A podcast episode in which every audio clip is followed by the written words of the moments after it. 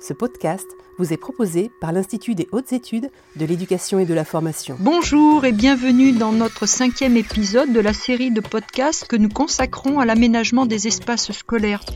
Je suis Anne-Marie Borrego, fidèle au poste, pour vous accompagner dans l'écoute des formats audio du film annuel de l'IH2EF. E au cours de cet épisode, nous allons nous intéresser à l'accueil des élèves à besoins éducatifs particuliers, puisque l'inclusion scolaire est au cœur des préoccupations du système éducatif français. Cette préoccupation est inscrite dans la loi depuis 2005. Alors, elle a dans un premier temps conduit à une obligation de mise en conformité en matière d'accessibilité des établissements scolaires, puis elle s'est peu à peu traduite par la mise en place de nombreux dispositifs pédagogiques permettant la prise en charge des élèves à besoins éducatifs particuliers en milieu ordinaire. Pour avoir dirigé différents établissements entre 2000 et 2016, je peux affirmer que l'attention portée à cette question a pris une place très importante et sans cesse réaffirmée dans le quotidien des équipes éducatives. La communauté éducative est régulièrement interpellée d'abord, puis mobilisée ensuite pour optimiser les conditions d'accueil, d'accompagnement et de scolarisation des jeunes à besoins spécifiques. Cela passe évidemment d'abord par une réflexion sur les espaces et les conditions matérielles, mais aussi par des adaptations pédagogiques. Pour nous accompagner au cours de cette émission, nous allons retrouver les intervenants que vous avez déjà entendus au cours des épisodes précédents.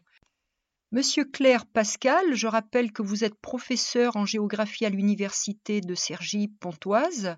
Monsieur Benoît Rossan, qui est professeur à l'école polytechnique de Louvain, en Belgique, et enfin Monsieur Dugas, qui est professeur à l'université de Bordeaux. Je me tourne d'abord vers Monsieur Claire pour lui demander comment et quoi faire pour faciliter l'accueil des élèves à besoins spécifiques.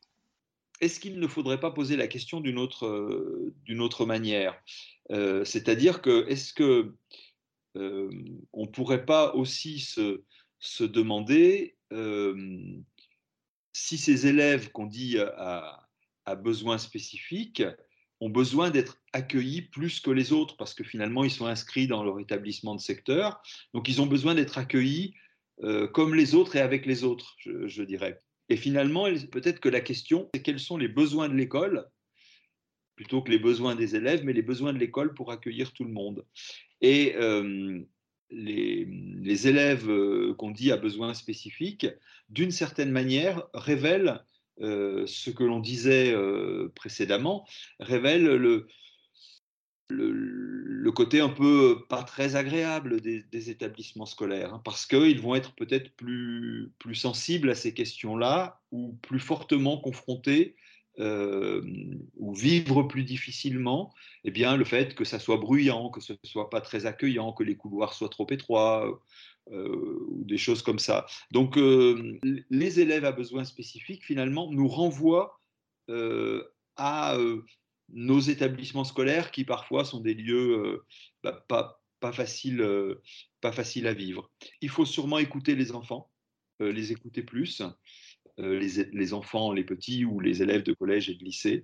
Euh, et puis, proposer, et, je pense que c'est vrai euh, de manière plus générale, proposer une diversité des possibles. Alors, on commence à le faire à l'école primaire avec ce qu'on appelle les classes flexibles, où on va avoir des, assises différentes, hein, des tabourets, des chaises, des chaises plus ou moins, plus ou moins hautes, euh, des tapis, des coussins, des, ballons. Euh,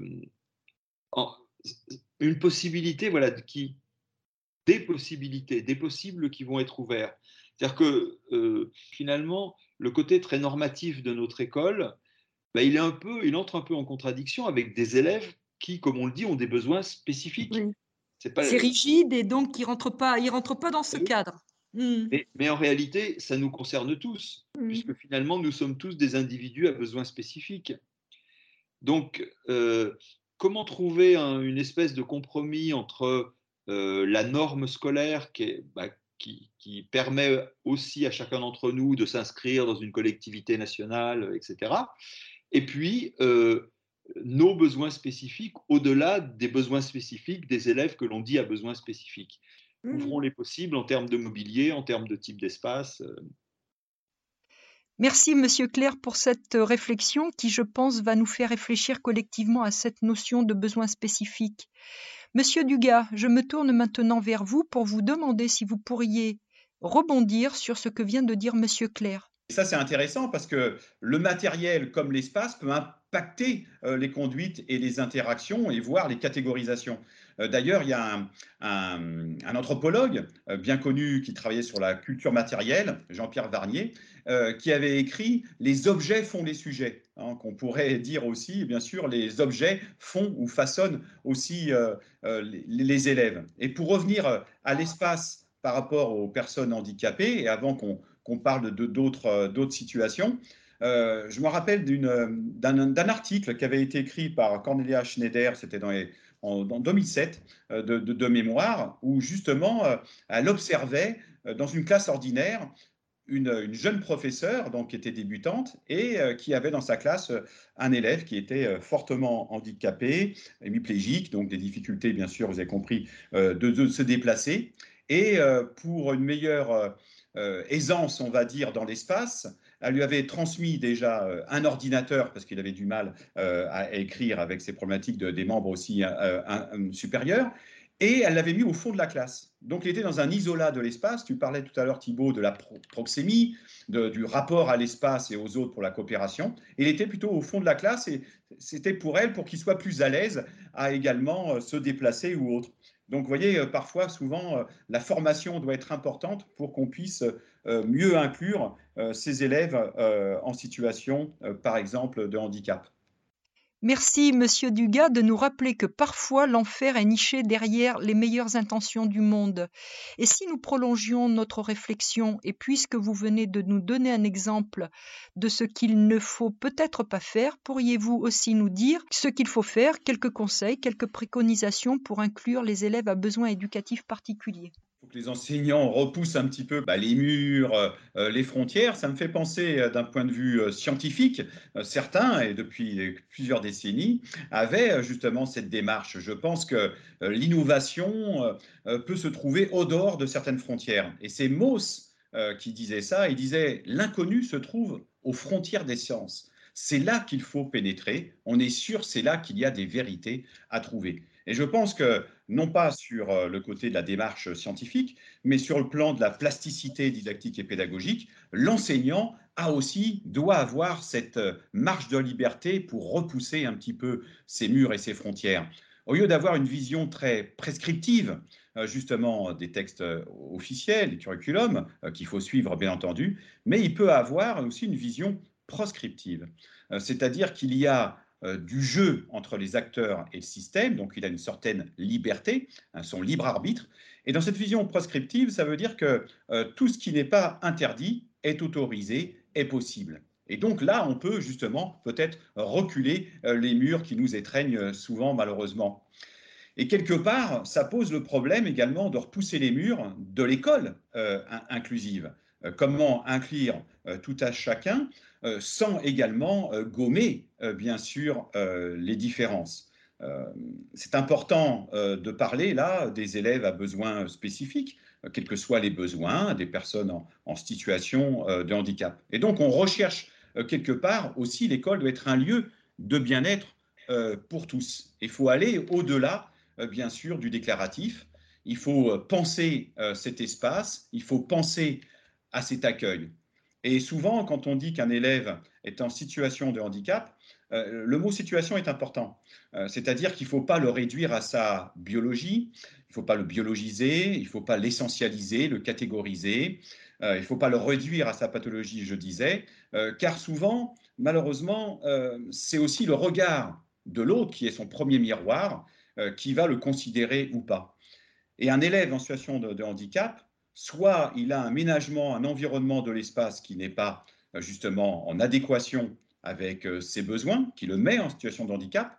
Vous voyez, par exemple, on va mettre une classe au deuxième étage, il n'y a pas d'ascenseur, j'ai une problématique liée euh, justement à ma mobilité, eh bien, je serai en situation de handicap. Avec un ascenseur, bien évidemment, je ne suis pas en situation de handicap et pourtant j'ai toujours ma pathologie.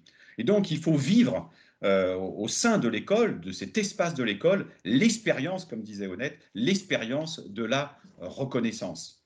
Vous voyez, si je reprends une phrase de Lévi-Strauss, il disait grosso modo, et pourtant on est en 1950, hein, il disait voilà, l'individu n'est pas le produit de son corps, mais le produit de ses techniques et de ses représentations. Donc il faut changer les représentations et il faut aussi aménager euh, justement l'environnement qui, le façonne. C'est ce qu'on retrouve en fait dans le processus de production du handicap, euh, qu'on retrouve bien sûr chez, depuis les années 90 avec Fougerolas et ses collègues euh, canadiens, et plutôt même québécois, où justement ils montraient que l'individu en situation de, handicap, c'est lié à une interaction entre les différents éléments, en fait, d'un système qui met au jour cette mécanique de la construction de handicap. Vous voyez, il y a des facteurs individuels, comme les systèmes organiques.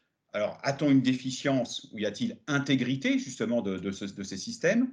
Y a-t-il aussi des facteurs individuels comme l'aptitude de la personne? Est-ce qu'il a des capacités ou est-ce qu'il est dans des incapacités? Mais aussi, et c'est là que c'est important, c'est très systémique, il y a des facteurs environnementaux.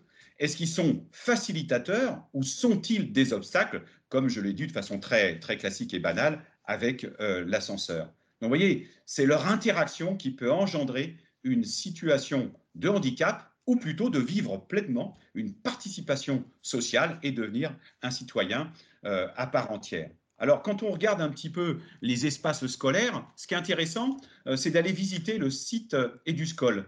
Et il y a des espaces qui sont dédiés euh, justement aux personnes à besoins spécifiques. Alors, ça s'appelle les ULIS, hein, qui sont des dispositifs qui permettent la mise en œuvre des projets souvent personnalisés de scolarisation. Il y a aussi, aussi les classes SECPA, mais si je reviens sur les, Ulysses par rapport au handicap, ceux qui sont orientés, euh, c'est qu'ils ont besoin justement d'aménagement, d'adaptation pédagogique, des mesures de compensation euh, qui sont mises en œuvre. Donc ça nécessite un enseignement, on va dire, adapté, mais surtout ce qui est signalé sur le site EduScol, dont le handicap, et là je les cite mot à mot, dont le handicap ne permet pas d'envisager une scolarisation individuelle continue dans une classe ordinaire. Or, ce qu'on remarque parfois, c'est que les espaces sont donc séparés. C'est un espace dans un espace, un territoire dans un territoire. Et donc, l'inclusion, ça serait peut-être de partager un peu plus ces espaces, car je vois les élèves des Ulysses ou de SECPA aller de temps à autre, bien sûr, dans les classes ordinaires, mais je vois rarement l'inverse. Est-ce que les élèves, les tout venants, on va dire, viennent de temps en temps dans cet espace qui leur est réservé? Voilà, je pense que la porosité, euh, la flexibilité aussi des espaces et des temps, comme le disait très bien Thibault tout à l'heure, euh, doit aussi permettre une véritable euh, inclusion. Sinon, l'environnement va vous façonner et va vous mettre des codes particuliers. On peut avoir aussi des étiquetages concernant justement ces individus, hein, avec des colibets, des surnoms, etc., qui peuvent avoir souvent négatifs. Et donc, dans le processus identitaire d'un individu qui, qui, doit être dans le savoir grandir, en fait, malheureusement, euh, il reste souvent dans cet entre-deux. Alors, entre deux murs, mais aussi dans l'entre-deux, euh, comme le disait très bien euh, Sticker, le, le, principe de liminalité. On est dans un entre-deux et il faut savoir s'en sortir, sinon on reste toujours justement enfermé un petit peu dans notre, dans notre environnement et dans notre personnalité euh, qui fait qu'on a des besoins euh, trop spécifiques euh, pour certains. Donc, on n'est pas entièrement à part, on est à part entière de l'école et donc forcément, il faut aussi réfléchir à cela. Merci, Monsieur Dugas, pour cette parole inclusive. Monsieur Rossan, nous allons terminer cet entretien avec vous et je crois que vous serez d'accord avec ce qui vient d'être dit précédemment. Que répondriez-vous à la question de savoir comment accueillir les élèves à besoins spécifiques? Nous sommes nous, pas tous des étudiants à besoins spécifiques. Et, donc, la, première partie de la réponse, c'est dire, euh, avant de travailler sur les besoins spécifiques, on va y travailler bien sûr, il faut faire en sorte pour que la pédagogie soit euh, inclusive et suffisamment euh, adaptée aux besoins de chacun. Nous avons tous des besoins différents et donc, il y a, des mouvements, donc, hein, c'est les pédagogies universelles, qui vont dire qu'est-ce qu'on fait pour que quand j'organise une activité, elle soit, entre guillemets, accessible à un public le plus large possible? Il y a des gens qui préfèrent des aspects visuels, d'autres c'est plutôt auditif, etc. Donc, comment est-ce que je fais pour que ma pédagogie soit la plus universelle possible? Ça, c'est le premier élément euh, qui me semble important, c'est de dire, on peut généraliser le propos pour que euh, ce soit accessible à tout le monde. Le deuxième élément, ça, c'est de dire eh ben, que la technologie peut nous aider. Quelqu'un à mobilité réduite, eh ben, il pourrait suivre les cours chez lui, simplement parce qu'il euh, y a une caméra qui enregistre le cours. C'est une partie de la réponse, hein, qui est de la, partie facile, mais malheureusement, elle, est incomplète. Parce que ça veut dire que cette personne à mobilité réduite serait hors la classe totalement. Oui. Et donc serait à l'écart de toutes les activités qui demandent du présentiel et de tous les contacts sociaux. Hein. Et donc, on, voit bien que, que, dans la réponse, la technologie peut apporter une partie de la réponse, mais attention, dans beaucoup de cas, c'est malheureusement ça peut être une, une, réponse facile, mais qui peut être un peu, un peu réduite. Mmh et, donc se pose véritablement la question comment est-ce qu'on permet aux, aux, personnes à besoins spécifiques d'intégrer nos, nos, classes Il n'y a pas que la mobilité réduite, il y a aussi les personnes malentendantes, mmh les personnes moins Donc il faut vraiment très très fort généraliser. Et là, et, là, pour moi, la, la, la, la première condition, c'est avoir une attention par rapport à ces gens. Je, je, je, prends deux exemples. je, faisais ce qu'on appelle l'apprentissage par problème, donc on travaille avec des, tout petits groupes d'étudiants, et il y avait une fille qui avait des cheveux longs, et elle ne répondait jamais, aux autres. Et donc, une séance, elle n'a rien dit. Deuxième séance, elle ne dit rien. Troisième séance, il y a un étudiant qui dit, mais on en a marre, tu ne me dis jamais rien. Et la personne ne répond pas. Et, moi, j'étais un peu embêté. Et, et puis, euh, euh, elle a soulevé ses cheveux. Elle avait un appareil auditif. Elle était malentendante. Mmh Pas fière, hein Moi, l'enseignant, trois séances pour me rendre compte que dans mes élèves que je voyais au quotidien, il y avait une malentendante.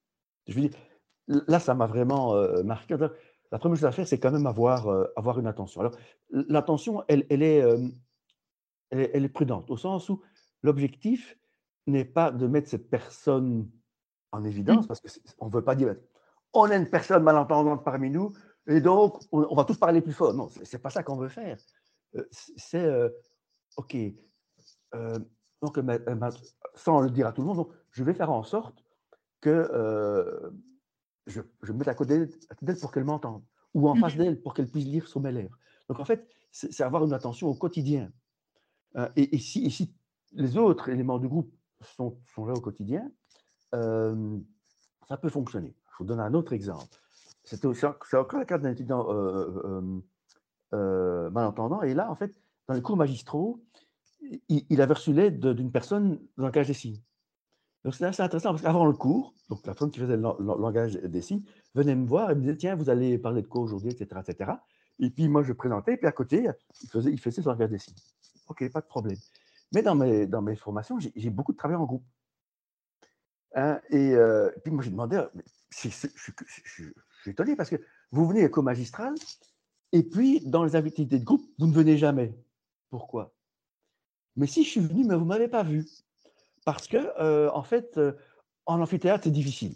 Mais dans le petit groupe, j'ai travaillé avec, vos étudiants, parce que vous étiez on, a plusieurs locaux en parallèle. Donc, oui, oui. Alors, par hasard, j'étais dans ton locaux quand il a fait ça, donc je ne l'avais pas vu. J'ai travaillé avec, les, avec le groupe d'étudiants, euh, dans lequel l'étudiant a dit voilà, comment est-ce qu'on peut traiter ensemble ce problème?